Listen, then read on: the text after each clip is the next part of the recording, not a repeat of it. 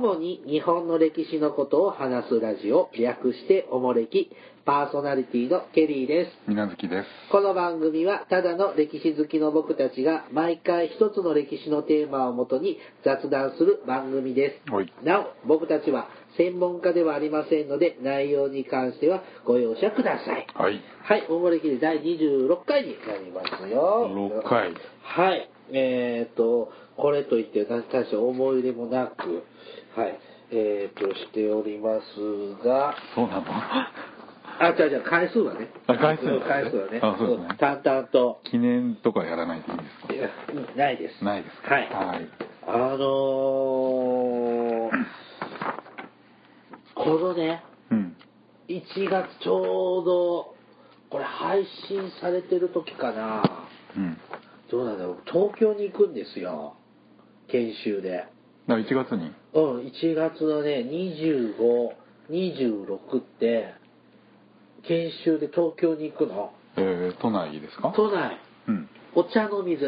ああ、ど真ん中ですね。うんで、と僕は、ちょっと地方都市の子だから、人間だから、うん。東京のね、あの人の多さは、しんどい。ああ、うんわかりますよ。ほどほどうんほどほどでいいなって思って。で、実は年末もね、東京に行ってたんですけどおっ、しゃってましたね。で、あの、渋谷に行ったの。うん。で、センター街行ったんだけど、はいはいはい。センター街にたどり着けなかったの、まず。30分ぐらい、駅から、うん渋谷の駅降りて、うんえ、そこじゃん。そこなのよ。だけど、まず山手線で渋谷駅着くでしょ、はいもう降りる人乗る人でうじゃうじゃごった返してるでしょ、はいはいはいまあとりあえず改札出ようって思って、で一番近いなんか階段降りて、改札出たら、あれ、裏っていうのかね？道玄坂の方。うん、また違う、なんかね、違う。歩道橋があったとこ。で、あらーって思って、で、とちょっとトイレも行きたかったんで、あ、じゃあ丸いがあるとこかな。ああ、百貨店ありますね。だあっち行って、あ、で、で、スマホの地図見て違うとこ出たって思って、うんうんまた駅に入って違う出口に出たの。うん。そしたら、あの、でっかい交差点の、スクランブル、スクランブル交差点のが出て、はいで、そして気づいたら道玄坂に行ったのよ。うんちょっとずれちゃってて、逆ですよね。おあれ？って思って、スクランブル上がっていったとこ違ったっけ？うんそう、そう。で、結局ね、渋谷駅、周辺じゃない、渋谷駅を30分徘徊して、やっとね、目的地に着いた。いやで、帰りは東京の人に駅まで連れてってもらったら、うんものの5分で着くの。そうそう。大変ですよ、あれは。はい。あの、で、また行くんで、もうだから地下鉄とか乗れないんですよ。ああ、山手線、山手線を基準、JR 線基準でお、茶の水は中央線か中央線でうん。じゃないと、あの、東京もそうだし、大阪もそうだけど、今って各鉄道会社で相互乗り入れしてるでしょ。で、結局この鉄、この電車はどこに行くのか、行き先書いてあっても僕、わかんないもん。まあわかんないね。もう、だからね、とりあえず JR うん。が基本で動いてるんです。まあ、もし東京にいる方、あの、飲める方いたら連絡ください。マジで？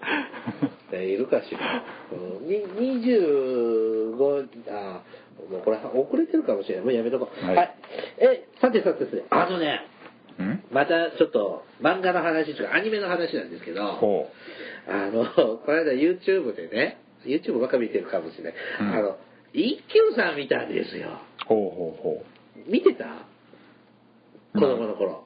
う。あ、YouTube じゃなくて？YouTube じゃなくてアニメテレビ見てたよ。なんか死ぬほど再放送よくね、やってて夏休みとか春休みとかもやってたしやってた。夕方、なんかアニメの時間帯は、なんか一休さん、死ぬほど見たような。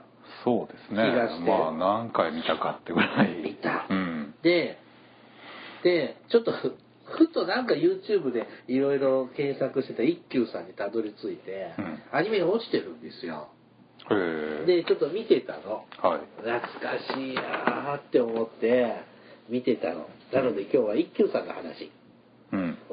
しようと思います。はいはい。えっ、と、一休さんね、あの、モデルになってその一休宗樹っていう、うんな僧侶？そうですね。ですね。うん。で、あのーまあ、室町時代の人ですよね。そうですね。で、あのー五小松天皇の娯楽院って、ああまあそういう説がありますね。これ説なの？うん。ああどうなんだろう。えーでもアニメでもそういう話でしたね、うんお母さんが出てましたよねよくでねあのーでほら千菊丸って言うでしょあの子一休さんって。どっちが？一休さん。劇中でもそんな名前出た、ん。本当に？でまあほら伊予の壺ね。お母さんが伊予の壺でしあょ。あ母上さんのね、千菊丸やとかさ一休って言ったりとか、はいはいはいはい。うん。だから知ってるよ。であ暗黒寺で小坊主やるんでしょ？ああ修行してるね。うん。あ暗黒寺って本当にある寺なの？暗黒寺ってあれですよね。うん。義満があ義満じゃないわ。高氏か、ああ。高氏がなんか全国に作るんじゃなかったっけ？あそうなの？南北朝の戦いとかで亡くなった人を供養するために。えー、え何？国分寺みたいな感じ？そうそうそうそうそう。えー、そうなの？えじゃあ何？暗黒寺って京都以外にもあるわけ？あるんじゃない？ああるっつったらあるね。なんか聞くよね、うん。え一休さんは京都の暗黒寺ってなんでしょ？いやだ京都で暗黒寺っていうのはよくわかんないですけどね。あないの？京都の街の中にあるのかな？知らない。あそうなの？えなんかい貧乏寺なんでしょ？ささよちゃんいるんでしょえ違うの？もう丹波とか有名ですよね。綾部って丹波にあるだろうとかあはいはい。はどこが有名かな。うん。あそうなの？えじゃあ何？今でもえでもさ室町幕府がうん。暗黒寺って、まあ、建てたんだったら、うん。もう信長の時代には室町幕府潰れちゃうわけじゃないですか、うん。そうするとなんちゅうの？スポンサーがいなくなっちゃうわけ。潰れちゃうお寺もあるのかもしれないね。いやまあそれはそうでしょうね。国分寺なんかでも残ってるお寺もあれば、ね、今本当に廃寺になってる寺もあるし。うちの今住んでる町も国分寺跡になってるわ。ああ山奥にある。近所に小さい国分寺とか残ってるかもしれないけどね、あー。あーそう。えじゃああの暗黒寺ってうん。室町幕府がスポンサーのお寺でしょ？で義満さんの時代でしょ？一休さんって、一番繁栄し黄金期じゃないですか。うん。なのに貧乏寺なんだ。だその辺がどこまでその暗黒寺を考えてるのか。まああくまでそれは名前だけなのかもしれないけど。あそうですか、うん。そこまで繋がるのかな？わかんない。うん。おー。これで義満さんはもちろん実在実在の人物じゃないですか。そうですね。であれ金閣寺に住んでんだよね。うんまあまあ別荘ですよね彼の。あそうか金閣北寺山山荘を亡くなった後にお寺にするんじゃなかったっけ？あれ別荘にしてるから、うん。あそこで政治やってるわけじゃない。いやまあまあなんかもっぱらあそこにいたみたいですけど。花の御所じゃないんだ。で花の御所、うん、じゃなくて、まあ、別荘にもい入り浸るというか。一休さん見てたらさ、うん。将軍さんが暇そうじゃん。毎回毎回さ一休さん呼んでさ「そこさん切羽!」ってうん。やってるじゃん、うん。しょうもないことばっかりやってって思うですけどねこれ将軍さんはあの金ピカピのなんつうのあれ十二一人じゃないや装束着てさ。ああそうですね。仮絹なんだろう。うん。本当義満殿にも困ったものじゃって和尚さんがいつも言ってた。義満って言わはるんですか？劇中で。えだってあの和尚さんがあさ言わはりますか？義満公も困ったものじゃっていつもなんかこうひ顎ひげを触りなうがらん。言うじゃん。言わないの？義満いやわかんない。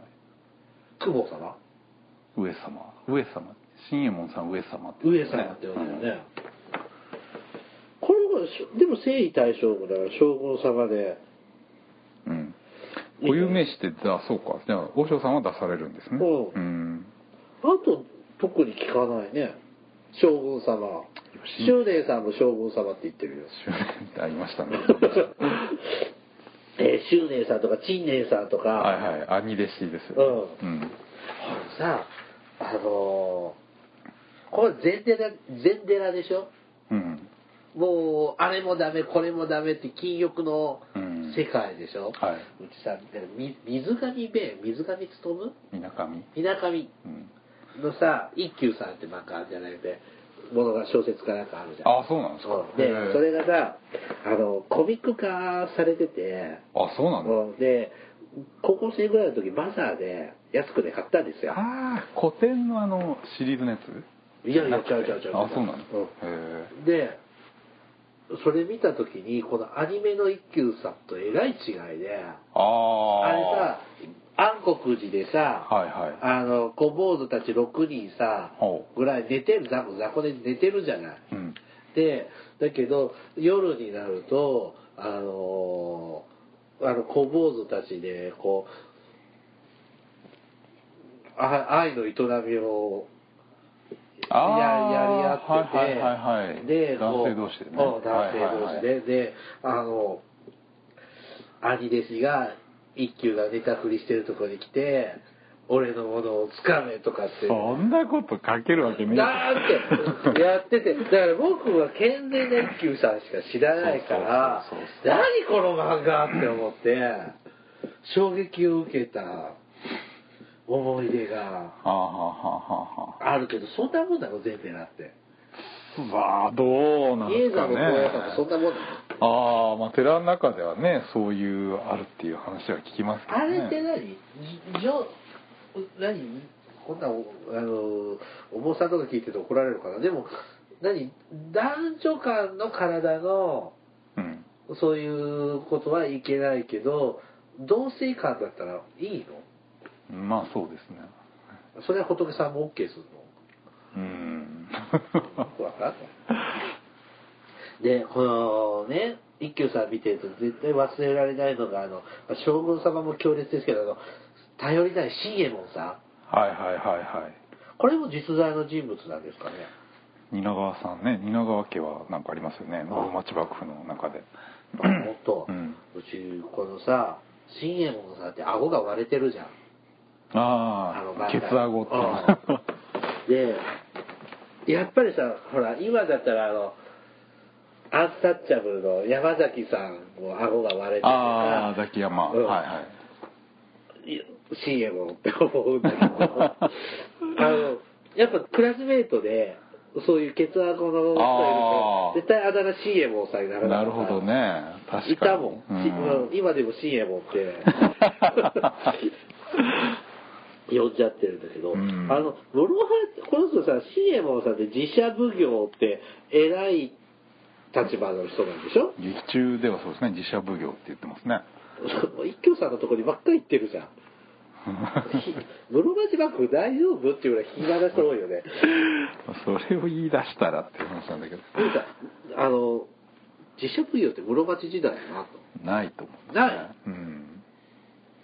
じゃあえじゃあ実在の信右衛門さんは何してたの？なんだっけ？なんか執なんかなんだっけ？万所の執事かなんかじゃなかったっけ？蜷川家って。おー。うん。やっぱそれそれなりにいい官僚。いやもちろんトップクラスの室町幕府では。うん。で信右衛門さんにじゃあ将軍様に無理難題を押し付けられるわけか。うん。あここにちょっと資料がありますけど。えっ、と信右衛門さんは一休さんのレンガの弟子あであって、はいはいはい。はいトンチの弟子ではない。で一休さんが壮年になってからのに出会ってるんで、アニメじゃさ一休さんはが子供で子供ですよね。信右衛門さん大人ですけど、うん。これを逆転してるんですね、ああなるほどね。年齢的には。結構あのアニメの一休さんっていい加減なんですね、うんああそうですか。えじゃあ桔梗屋さんっていうのは架空の人物なの？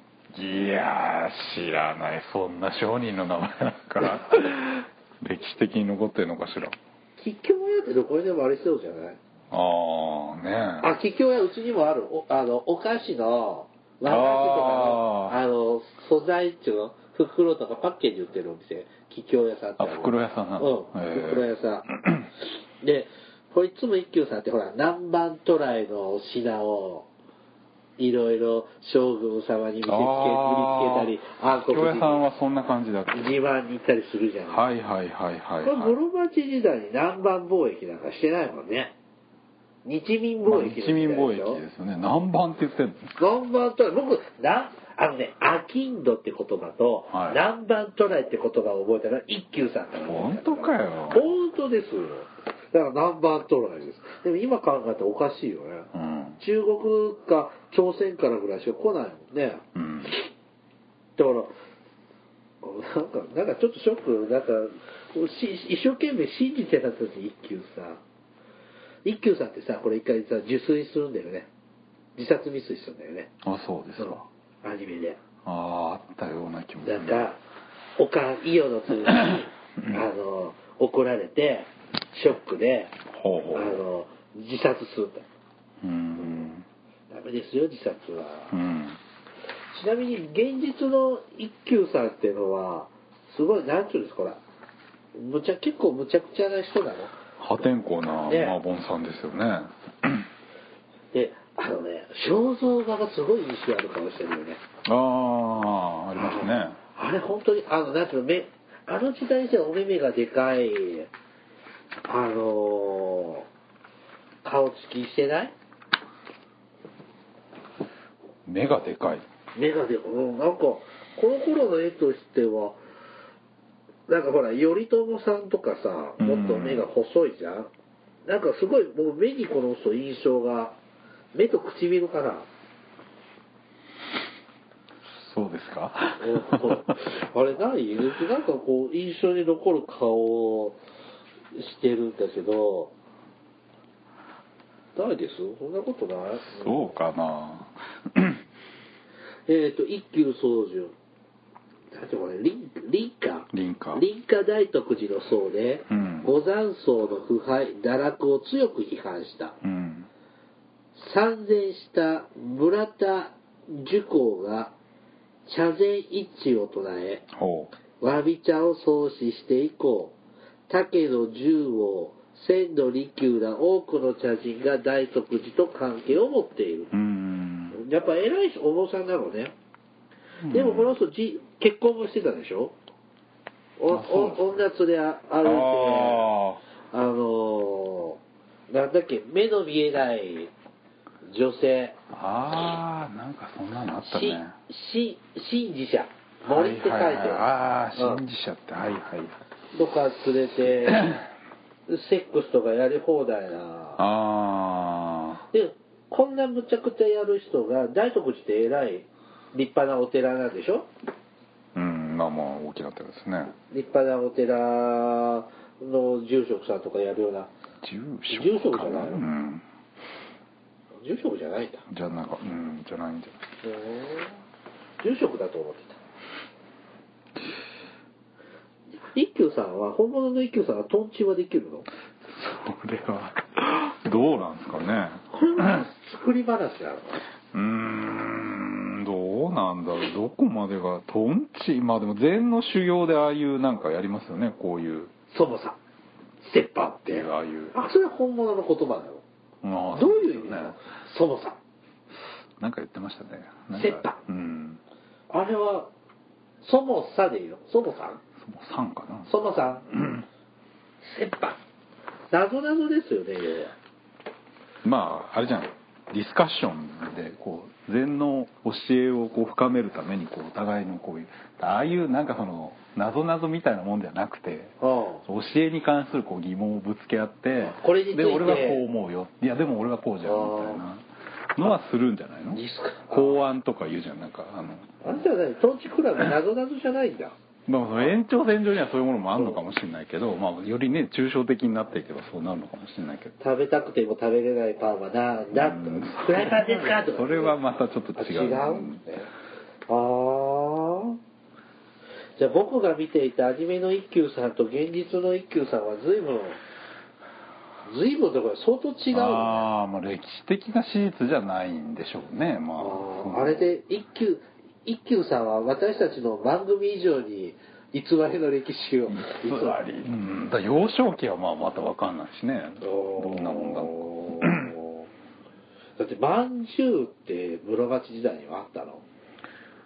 あれいつも陳年さんまんじゅうまんじゅうって言って食べてるあ桔梗屋さんがあれまんじゅう食わす食わせないで意地悪するじゃないですか、あね中国から伝わったもんでしょうね。あそう、うん。まんじゅうってそうなの？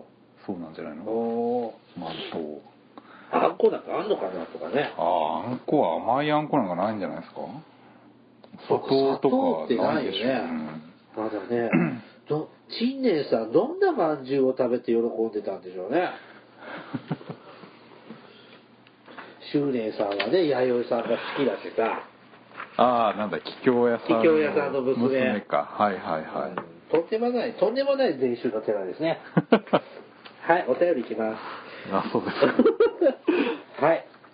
えーっと、りんご飴ゆりくん、ゆりさん。はあはいい。どうも、りんごです。いつも楽しく聞いております。はーい僕の好きな歴史上の人物は、楠木正成です。うん戦いのうまさが好きなところです。だから鎌倉末期に行きたいです。うん鎌倉時代。楠木正成って、あれでしょ、吉野とかあの辺の、え、河内の豪族。河内の人ですねはい、えーと、第15回や第9回を聞いていて、自分の家のことについて少し考えてみました。うん僕の祖父の家には昔江戸に行く途中の西郷隆盛が来たというのを聞いたことがあります。僕の名字はとても珍しいのです。ちょっとした名家名家っぽい家なのかと思います。へえー、と、歴史の話はとてもためになるので、これからも頑張ってくださいといただきました。西郷隆盛来たんだって。えりんご飴っていう名字なんですか？違う 近々解明すると思う、この子。へえ聞きたいですねどんな名字なんだろうん珍しいのっていうよね。でもね、あの僕の名字も、地元行くとうちの一族しかいないのね。ううんでも関東行くと、ありきたりの名字なんだって。ああうちもそんな感じですねあの、あんまりいないよね。関西では皆無ですけどおうちも地元に帰ればー地元違うのここじゃ。違うよあ、そうなの、また、オフの時に聞かせていただきますね。はい。リーワーベさん、ありがとうございました。はい次ですけど、あとこれもねちょっとこちら本名っぽいので、えっ、と、イニシャルではい。うん YM さん。はい。うん一昨日ぐらいからポストキャストを聞いています。はいケリーさんのおっとりした雰囲気と、みなずきさんの冷静な感じがいいですね。うん冷静だって、そうそう。そうそうあうちもおっとり、優しい感じってことかな。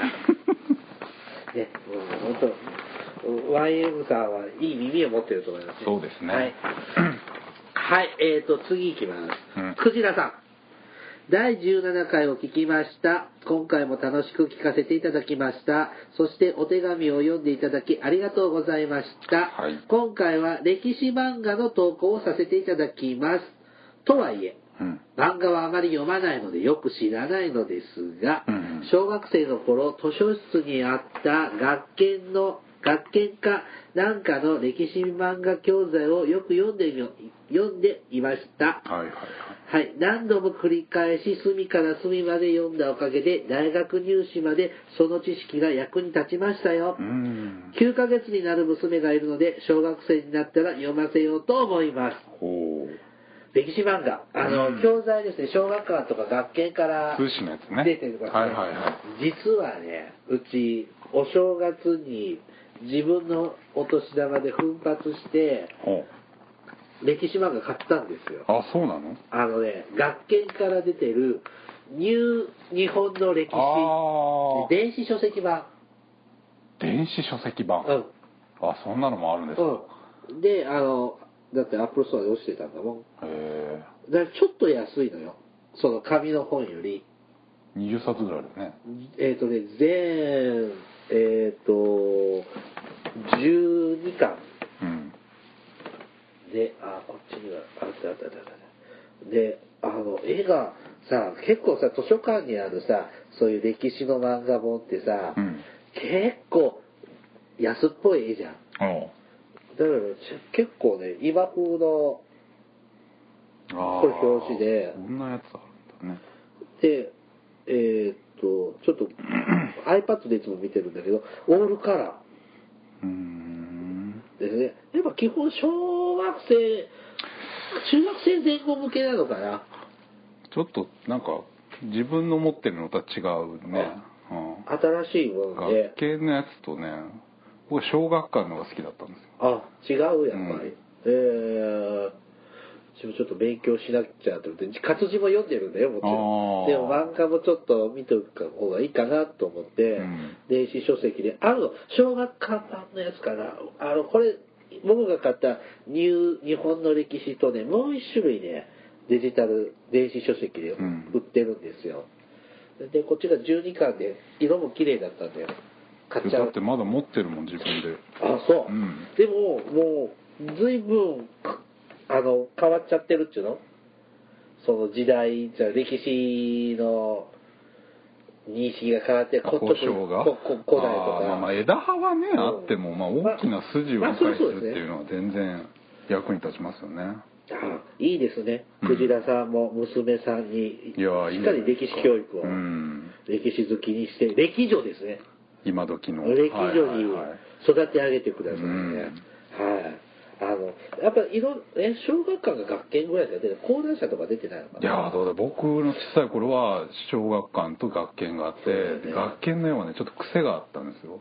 僕はあんま好きじゃなくて小学館の絵がすごく好きでそれこそ全巻揃って買ってまし立ち読みしに、まあ、今今売ってるやつも一緒？違うかな？たあちょっと版は変わったんですけど多分書いてる人とかは一緒なんでうん。大体いいと思います。なるほどね、うん。あのほら図書館行くとこの歴史の本か、うん。あとあと電気漫画か人物のやつがある人物のやつかあと科学ものをよく読んで理科理科系の漫画であるでなんかの不思議とか。とかね。うん。ああのシリーズは好きですね、まあまあまあ入り口ですよね、うん。いいですね、うん。はい。藤田さんありがとうございます。ありがとうございます。はい。続いてえっ、とマシンゴーさん。うんケニーさん、みなずきさん、こんにちは。こんにちはいつも楽しく拝聴させていただいております。うん11月に入ってからこの番組を知り、すでに全ての配信分を聞き終わり、うん。今はまた何度目かのリピート中です。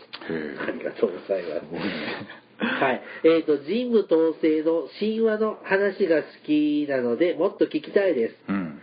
以前の配信で募集されていたタイムマシンの話ですが過去に行けるとしたら私は関ヶ原の合戦を見てみたいです、神話が好きだと言ってるのに。行きたいのは関ヶ原、まあ、僕と一緒ですね。はいえーと一日で日本の行く末が決まるというお手軽さもいいですし、うん。名だたる名将たちの顔もこの目で見てみたいです。できればこれは何と読む？南宮山。南宮山の上で毛利さんたちとお弁当を食べながらピクニック気分で観戦したいですね。うんそれではこれからも末永く番組が続くことをお祈りしています。ありがとうございます。ピクニック気分でお弁当食べてたら家康から鉄砲でババババって撃たれるんじゃないかな。それは気合が足らん。小早川秀明ですね。撃たれますよね、あ関ヶ原ね。また今年の大河ドラマでね今黒田官兵衛がやってますけれどもいよいよねね。あの多分関ヶ原の合戦多分じゃない黒田はねあんまり絡まないですよね。あじゃあそっか。九州にいるから。九州まあ、九州でいろいろ暴れはりますけど。そうだそうだそこれぞときに九州で悪かったですね。ああそうかそうか。またね大河ドラマね黒田官兵衛のネタも絡めてねまた後々やりたいと思いますけどね。ねまた始ま始まりますね。始まってますね。始まってますね。はい。で、あのね、やっぱ、えっ、と、マシンゴーさんは、こう、神話の世界とか古代ですよね。うん。で、やっぱりこう、さあ、いろんなお便りであの時代が好きとか、この時代が好きとかって、やっぱみんなばらつきでありますね。いろいろあるもんですね。ね。今日はね、ちなみに室町時代は初めてあそうだっけ？触れたんじゃない？そうかしら。もう20何回もやってると、うん。ね、記憶が薄れてきますが。そうですねはい。ね、あの、またまたね、パシーゴーさんね、またお便りください。はいありがとうございます。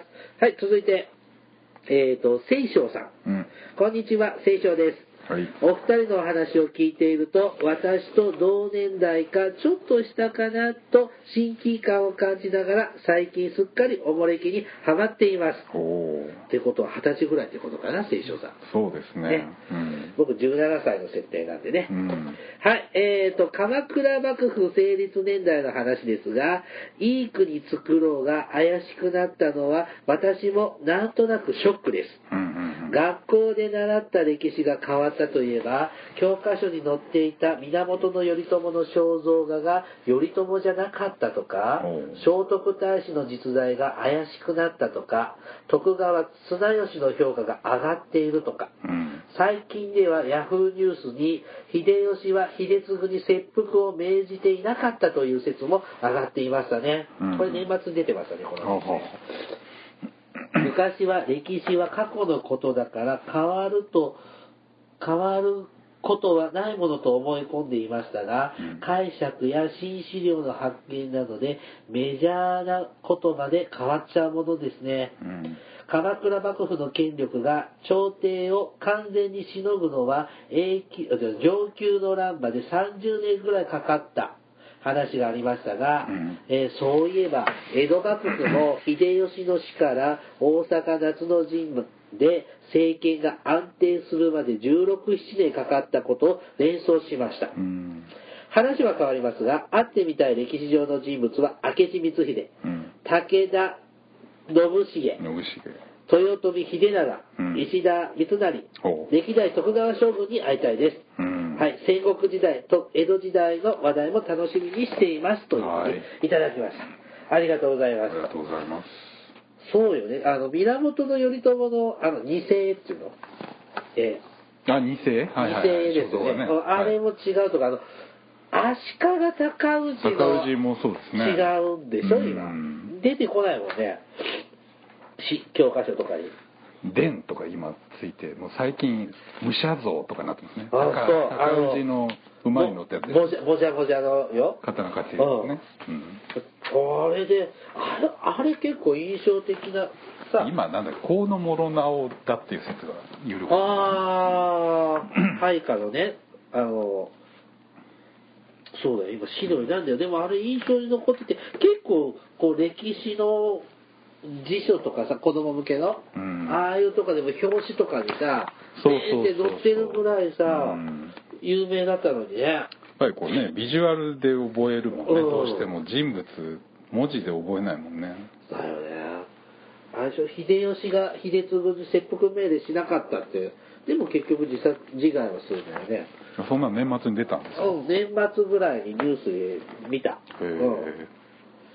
そうよねだってあのーこう歴史が僕たちが思ってた歴史と大きく変わってきてるってちょっと日本史ではないけど、うん。あの恐竜とか全然姿違うじゃん。ああ僕たち子供の頃ってあのゴジラみたいな感じだったけど今全然ティラノサウルスとか、ね。日本でトントントンで歩いたり羽生えてたりするわけじゃん。ー。羽毛があったりとかさ色とか見た目とかね、今はなんかいろ違いますよね。違うから。だっておねあの恐,、まあ、恐竜の話していいのかどうかあれだけどあのほらテップテラノドプテラノドン。ンあら空飛ぶ恐竜さあ羽のある、うん。はいはい。あれって恐竜じゃないんだってね。どういうこと？翼竜っていう種類なんだ翼竜は恐竜の範疇じゃないの？違うんだ。あそうなんだ。だからそのもともと爬虫類から分かれて恐竜恐竜翼竜うん。魚竜。魚タイプの恐竜みたいな。うん。イルカみたいな爬虫類。はあはだから違う生き物だって。ああそうなの？うん。うん。でなんか全部一緒くたんだって昔は思ってたしさ恐竜図鑑なんか見たら。恐竜っていう広い範疇の中にそのう陸海空じゃない？違うそれも違う。違う類から分かれた時点でもうそれは違うわけ。うん。へだってどんどん研究で分かってきたとかってあるからうん。本当にこの最近でもこの秀吉が秀次にっていうのだって400年ぐらい昔の400年ぐらい4500年昔の話ですら変わってるし、うん。もう億年億単位でもうん。変わってるからね、ん。あの面白い。新発見のニュースを聞くと結構面白いですけどね。まあね大きくこう目に見えて変わるっていうのはね。ねえ。だってほらこう橋墓古墳とかさうん。ちょっと見れる見せてもらってたじゃん去年。はいはいはい。ああいうので新発見とかあったら何か歴史が今までの認識がこう覆ったりうん。するんじゃないかしらねとかって思うとそこはそこでちょっとドキドキワクワク。まあわかんないですね。どこに何が埋まってるかどんな資料が出るかわかんないですからね。